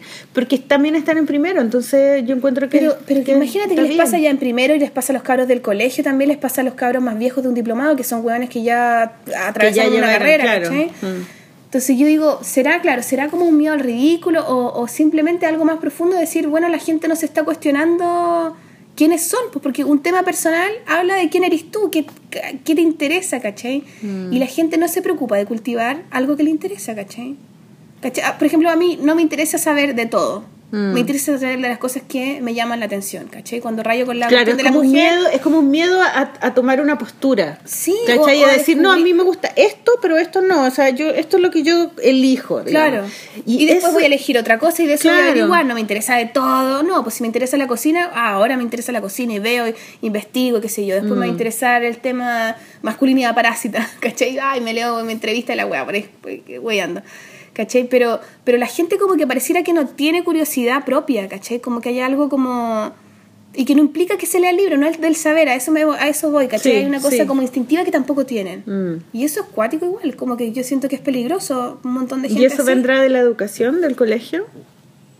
Yo creo que sí. O sea, que al final siempre uno le... Todo viene un poco de eso, de, de, de cómo, de cómo creciste, de tu familia, o de lo que todo lo que uno te motiva, pero también pienso que independiente de la familia en la que uno haya crecido, independiente del colegio en el que Porque en uno el haya fondo, ido, hay porque en el fondo si tú no ¿cachai? tienes curiosidad es porque no te la han puesto a prueba, o sea, porque siempre tú has copiado algo o siempre has eh, hecho lo que te hecho lo que tú siempre has hecho lo que te dicen que hay que hacer, entonces no te han puesto a prueba tu creatividad, tú has obedecido nomás, Claro, te o dicen no te mira han esto dado es el lo que espacio. esto es lo que Nunca tienen que en blanco. apréndanselo y, y después lo dicen en la prueba, Eh, así se resuelven los problemas, resuélvanlo y uno Mm. obedece ¿no? al colegio.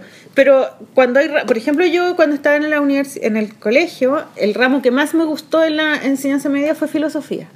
Porque era el único ramo donde no solamente me decían lo que tenía que estudiar, sino que me, me ponían a prueba Claro. la- el, el análisis, ¿cachai? Me decían como, eh, me daban me- la historia de la filosofía, pero también como que me hacían preguntas que yo nunca me las había hecho y yo encontré que era alucinante la filosofía, ¿cachai? Como que de hecho yo quería estudiar filosofía en la Sí, universidad. Es que hay espacio para preguntas, ¿cachai? ¿cachai? Y eso creo que es algo que los cabros que están entrando a la universidad no lo tienen muy desarrollado, como que hay poco estímulo en ese, en ese, en esa área más, las mamás ahora, todas, la mayoría trabajan, ¿cachai? Tampoco están mucho con los niños como antes, que estaban las mamás. Como y que, ¿sabes que no hay espacio para las rarezas, Ah. yo creo, ¿cachai? Como Sí, que hay una weá como, que de todo tiene que ser igual. Y, tenéis que ojalá no molestar, ¿cachai? No si preguntáis una weá claro. muy incómoda, es como, no, cállate, mejor no pregunté esta weá. Trata de pasar piola, esa es la weá.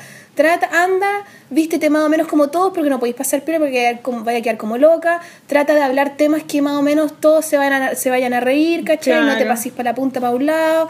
Entonces hay una cosa bien así De como normalizar. sí, y de, de, de- de igualar en Mm. un mal sentido, ¿cachai? Como a todos. Porque así es más controlable la, la sociedad. Sí, pero es tan aburrido, ¿cachai? Es aburrido y es una sociedad donde nosotras no queremos vivir. No queremos vivir y queremos construir otra. Sí, porque nosotras somos un par de locas. Ya, ¿viste? Se nos fue la hora.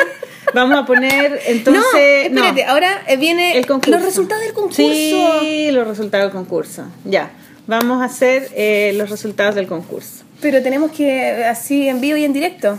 Ya, entonces, Entonces, vamos a hacer concurso. Y ahora está sonando la super música de concurso. ¿Cuál era? No, no sé. Sentamos, la hora está sonando, Maliki, está sonando. La otra gente la canción de Rocky. la que- cualquier weá. Ya, bueno, la carta ganadora, bueno, la, la dinámica es que quedaron unas cartas fuera porque lo, eh, pucha, llegaron a tiempo, pero la- no las vimos. Bueno, un atado a nosotras por tiempo para que las pudiera ver el jurado. Pero como quedaron estas afuera y están súper bonitas, nos llegaron como, como ¿cuántas cartas no? ¿Son como cuántas páginas? Claro, cinco cartas quedaron afuera.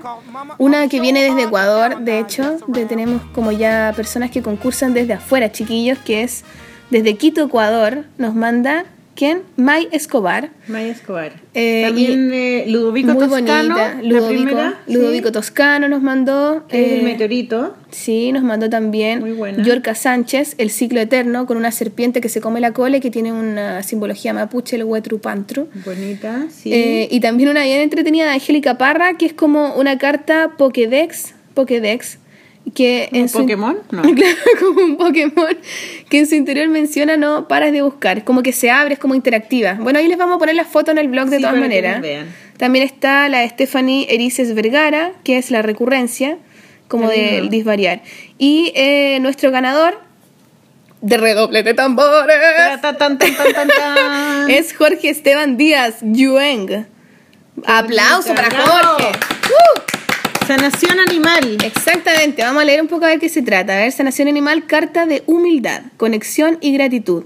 La forma en que percibes lo que te rodea cambiará. Serás consciente de la energía que emana cada ser vivo y hacia dónde fluye. También indica el contacto espiritual con el reino animal. La mente se liberará, no, se, liber- sí, se, li- se liberará poco a poco de las banalidades que la aprisionan. ¿Cachai? Mm. De las linda. banalidades racionales que te aprisionan tu mente salvaje, animal, primitiva, instintiva, ¿cachai? Como que esa es la invitación, yo creo, de este capítulo. Y sale una menos de mujer parte. desnuda con un gatito al lado y un animal. No, un Rodeada de varios animales, Varios po. animales. Sí. Es que lo lindo es que están como mimetizados con un con unos dibujitos atrás que no se- que son como entre flores, adornos, animales. Es como que irradia naturaleza, como que se conecta con el todo un poco, siento yo. Como que está la persona y se mezcla con el mundo, ¿cachai? Cuando tú ya, en el fondo, ¿cachai? No así la separación de yo sé el mundo, yo estoy por sobre las cosas. Hay una cosa muy así de- desde la sabiduría, o sea, del saber, que el saber se pone por encima de las cosas, Claro. ¿cachai? Yo con una lupa miro hacia abajo las células y entiendo cómo funcionan, ¿cachai? En cambio, en la sabiduría es fundirse con el mundo, verse igual a cómo está el Eres mundo. parte. Eres parte del mundo, ¿cachai? Sentí, claro. No eres vibrar con el mundo. No eres un gran un pene, gran ¿cachai? pene. Eres Sino una gran vagina. Eres una gran vagina palpitante. ¿Cachai? Y o no? húmeda. Húmeda y palpitante. Sí. Entonces, eso me gusta mucho, ese, e- ese tipo de saber. Cuando Mm. uno no está por sobre las cosas. Muy bien. ¿Cachai? Entonces, bueno, José. felicitaciones. Eh, Felicitaciones. te vamos a mandar un mail para mm, Coordinar la decirte, para coordinar la entrega y sacarnos las fotitos. ¿Y qué se va a ganar? Se va a ganar un libro de Sol Díaz que se llama Bicharracas. ¡Uh! Bicharracas Gentileza- 3. Genti- Bicharracas 3, gentileza de Bicharracas Reel. 3. Reel Editores se rajó también Gracias, con Reel. este premio. Así Gracias. muchas gracias para Reel Editores. Así que felicitaciones, Jorge. Y ahora, bueno, bueno, vamos a reiteramos el llamado al que nos manden los mapas emocionales que van a tener hasta el próximo Que tenemos lunes. una semana más, así que sigan mandando nomás, háganlos y van a ganar un libro de Power, Paola. Todo va a estar bien, así que motívense, chiquillos. Y ahora nos vamos con los datos. Sí, los datos y recomendaciones. Datos. y aquí tenemos para, para, para eh, compartir información con los chiquillos. Bueno, yo, voy- Chiquillos yo voy a, yo voy a reco- recomendar de nuevo el libro. Eh, fue nuestro el libro cumplido. de tu fracaso. Sí, de mi fracaso. de porque, pucha, porque es precioso. Es No, es bueno que, lo- que nosotros como chilenos conozcamos que existen, eh, que existen estas obras de arte. Y, mm, y además porque a todos nos gustan los juguetitos, po. Si mi Se tema era como que, que el, el- el tema de la muñeca donde uno como que le, le otorga un alma al, Sí. al juguete, ¿cachai? Como tú ponías esos juguetitos en tu tocata. Sí, como que, del viento. Como que en el, muñe- en el muñequito tú le ponías, ese muñequito tiene un alma y y hay alguien adentro. ¿cachai? Como una fortaleza, como los amuletos, que uno como que le da poder. Las niñas le- a, la- a la muñeca le, le ponen el nombre y las hacen dormir y para ellas son personas reales. Como que parte de tu alma se va a la muñeca, como que le partes un pedacito y se la metes adentro. Entonces, a mí me encantan todas las cosas que tienen juguetitos y, y juguetitos y, y miniaturas. Sí. ¿Ah? Es- hay algo como tan atractivo en las miniaturas. Y yo alucino, eh, me Sí. encanta, es muy bonito. Hay una película también que me gusta que se llama Tiny Furniture, como eh, Pequeños pequeños muebles, que es de la Lina Dunham, que es su primera película. Y, y era ella, la historia era de su familia y su mamá era fotógrafo y hacía foto- fotos de miniaturas. Que es, en la vida real así es, ¿no? La mamá hace fotos de miniaturas. Y hay una cosa mágica con las miniaturas, que que no es solamente que te llevan a la niñez, sino que es algo que como que uno toda la vida puede hacer con los altares también, po, de poner Sí, una, po. una imagen que representa algo y tú le, le pones florcitas, le pones juguetitos, le pones cositas, ¿no? Yo tengo una grutita en mi casa y la tengo con hartas figuritas y cositas. Y le El prendo Zen también, el. Zen también te, te dice que hagas un altar con tu antepasado. Sí. La religión católica está llena de santitos y de virgencitas que tú pudiste tener en la cartera, pudiste tener encima y Sí, le reza. hay algo bonito con eso. Es bonito como la- el link con la espi- espiritualidad. Bueno, ese libro Pero lo es, es muy bonito el libro. ¿Y eso dónde lo puedo conseguir? el libro- ¿Es fácil de conseguir o no? Pucha, sabéis ¿O que yo no, no lo sé, tendría que preguntar, pero vamos a, voy a averiguarlo y Sí. vamos a poner En los datos blog. en el blog, porque las fotos además son lindas porque está la foto del fanal entero, pero además está lleno de fotos de detalles, como los detalles son tan chiquititos, de todos los juguetitos y de las cositas. Igual que les vamos a poner fotos del libro en el blog. Sí, muy bonito. Ya, Em, ¿Qué otros libros de cómic a propósito de nuestro podcast de cómic? De cómic, ya. Hay un libro que yo quiero recomendar porque además tuve un episodio como de... eh, de fan. de fan Enloquecida, enloquecida con Aline Kominsky Kram, que es la mujer de Kram, pero es Aline Kominsky, que es la madre del cómic femenino. Eh, un amigo mío que mm, es un amigo virtual en realidad, pues yo no lo conozco en persona, Ro- Rod Sepúlveda, eh, vive en París. Saludos para Rod Gaia. Saludos, gracias Rod, te pasaste, te pasaste. loco. Bueno, ojalá que nos esté escuchando. Bueno, él, que es un, em, ¿cómo se llama la gente que tiene cámaras? Camarógrafo. Camarógrafo. Es un Puta camarógrafo. weón, viste, ahí parecís pa, weón. Tienes que parecer inteligente, un camarógrafo, weón. Bueno, un camarógrafo trata, que hace documentales, y un camarógrafo. Y, pero además es fanático del cómic y llevó libros de cómic a, a Francia y fue a visitar a Robert Crumb y a Lynn Kominsky a su casa en Francia, en el campo. En el sur de Francia. Y le llevó mi libro, entre otros libros, no solo mi libro. Y le sacó una foto a Lynn Kominsky leyendo el libro Maliki en tinta china. Y tú te Sentadita en la biblioteca de Robert Crumb con todos sus discos atrás. Y me dice, bueno, yo lo fui a ver hoy día, hoy día, sí, el mismo día fue. Y, y entonces se lo pasé a ella, ella lo vio y le dijo si se lo podía dejar, si se lo podía prestar, pero lo quería leer porque ella leía en español. Y Robert Crumb pasó, lo miró y le pareció interesante. Ah. Y bueno. Que Justin Bieber, weona. O sea, imagínate que Robert Crumb es como, no sé, eh, No, pues lo es máximo. lo máximo, pues, ídolo weón. total y, y a veces me han dicho a mí que yo soy como Robert Crumb en Sí. español y, y, y bueno, yo, yo le, e imi- le imito mucho y, le, y, y lo admiro demasiado, pero a ella quizás Es más que bueno, Robert Crumb es su uno de los, es como el padre del cómic autobiográfico un poco, el ¿no? cómic underground. underground. Pero cuando yo leí los trabajos de Aline Kominsky, aluciné porque ella, eh, su dibujo es como muy... ¿Cuál te gusta más? naif. ¿Aline Kominsky o Robert Crumb? Pucha, es que me gustan iguales. No, pero tenéis que escoger, pues, Gaya. Si está, está en una montaña, tenía uno de una mano y el otro de la otra mano. ¿Cuál se salva? Oye, me gusta tanto ella. Es que sabéis ¿Sí? que me, me siento muy identificada porque ella también estudió arte y también pinta. Pinta y hace cómics. Y, y, y ella como que empezó a hablar de todas las cosas que no le resultaban en la vida y de cosas que no son contables, digamos. Por ejemplo, la realidad de su familia, cosas que eran como bien patéticas de su familia, ella todas las dibujó, las cosas patéticas de su matrimonio, de su, de su relación con su cuerpo, todos los miedos que ella tenía cuando quedó embarazada, todas esas cosas que las mujeres nunca quieren contar porque les da vergüenza, nunca se quieren ver feas. Ella se dibuja Todas mal mm, vistas. todas feas y como pelúa y como...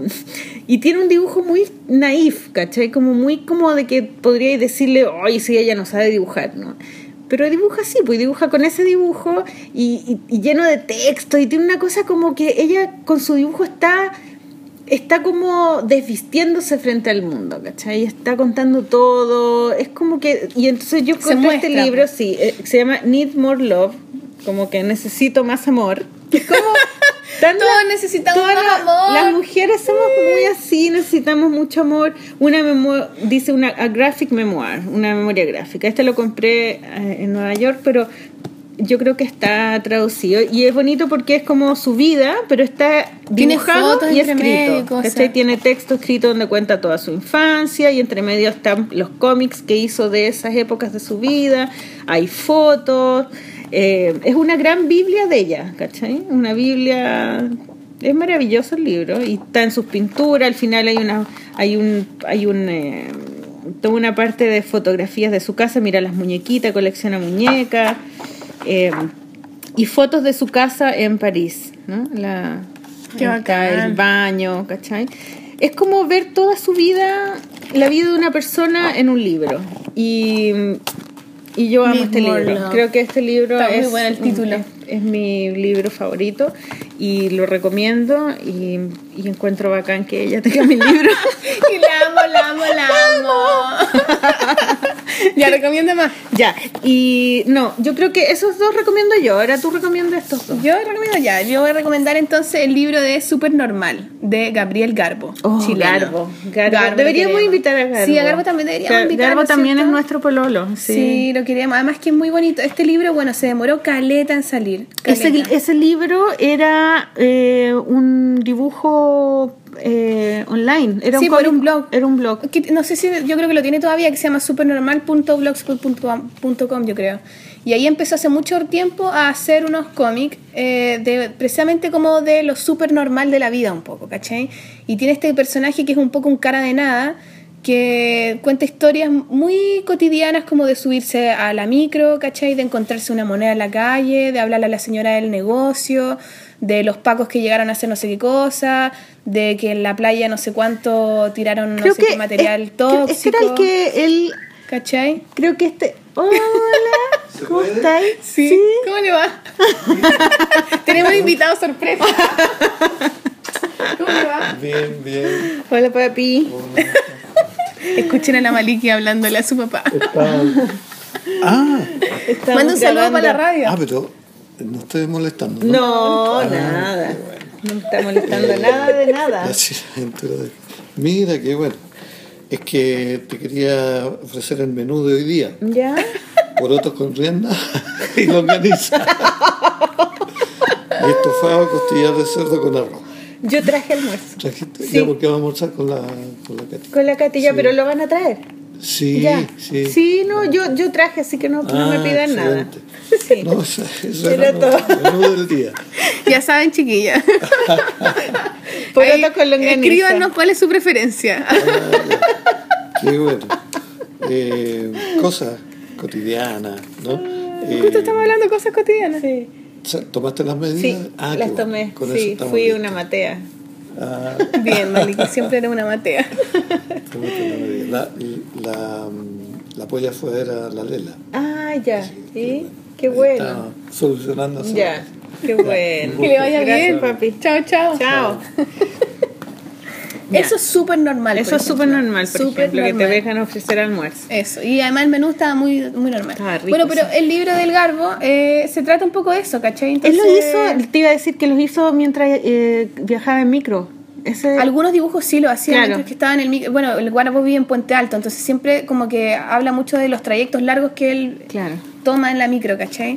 Y de las cosas que observa caminando por la calle, cosas así. Entonces a mí me gusta mucho porque creo que eh, como que tiene una mirada tan simple de la realidad, ¿cachai? Y tan Él así- sí que es un buen observador, por ejemplo. ejemplo, claro, ¿cachai? que se fija en las cosas más pequeñas, En en lo que nadie se fijaría. eh, como que le pone luz a cosas que son Sí. como imperceptibles. Y como que, ¿sabéis Es muy qué? Lo que me gusta eso. de las cosas cotidianas en general es que le dan importancia a las cosas que siempre nos han dicho que no tienen importancia. Claro, ahí- sí. Y lo todo a una categoría cara y palo. ¿cachai? Sí, lo sublimas, como Sí. que sublimas algo que es muy...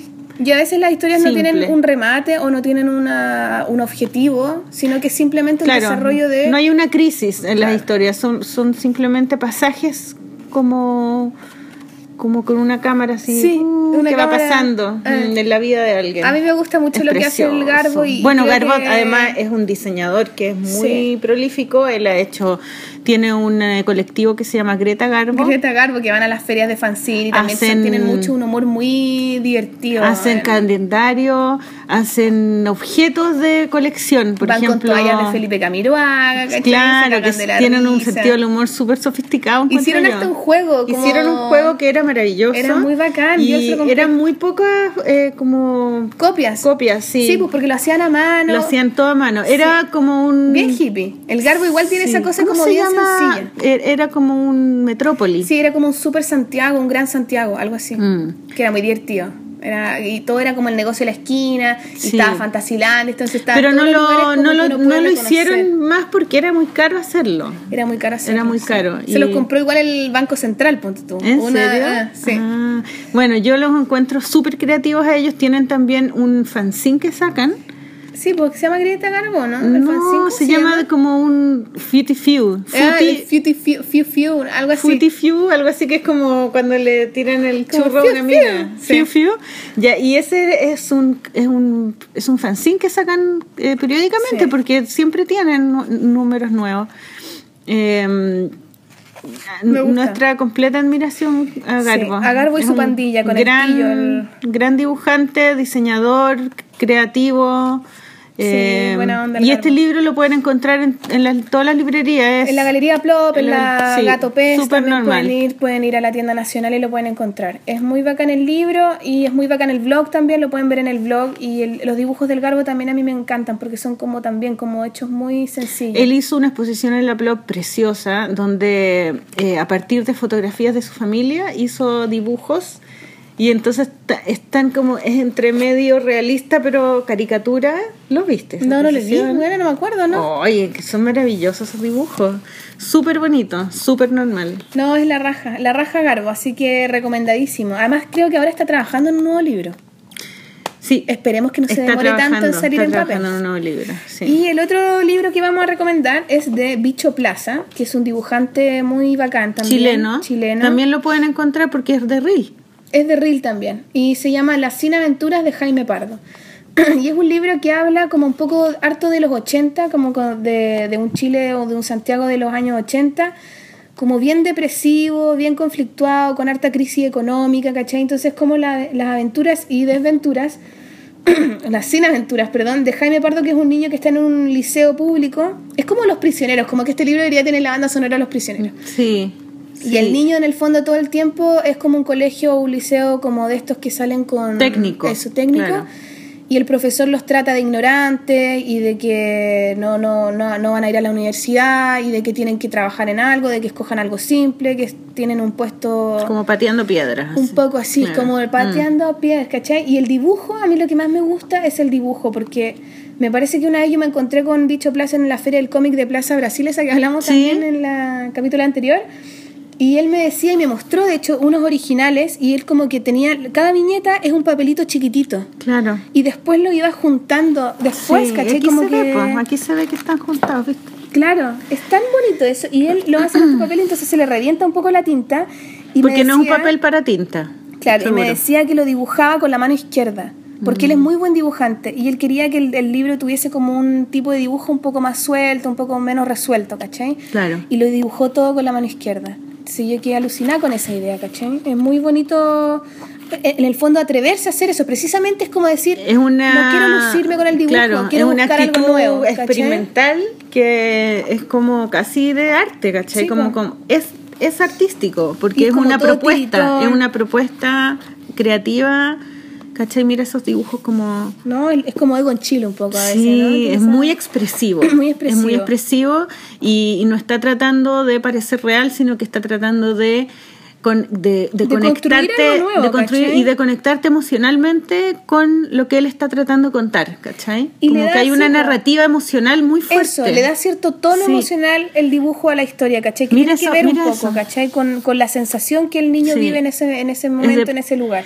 Y es depresivo y es expresivo y es como no es bueno. Explosivo. Es lo máximo. A mí me encanta Sí. ese libro. No, es muy bonito. Así que también lo pueden encontrar en las librerías del país, también en la tienda, en la Galería Plop, en la tienda nacional, en Sí. la librería Gato Pez. Y hay otra, hay otra recomendación que yo tengo que es la Sí. exposición de Dávila, de Dávila en el ¿Quién es Matucana Dávila? 100. Juan Domingo Dávila, un pintor chileno que vive en Australia hace muchos años, de siempre, y que mm, eh, ha hecho una pintura muy original y con una postura como política, gay, heavy, que es difícil de encontrar. O sea, es una, una pintura como eh, que no es linda, No es ni correcta. complaciente con, la, con el diseño y el, el ornamento, sino que está contando una historia y está como...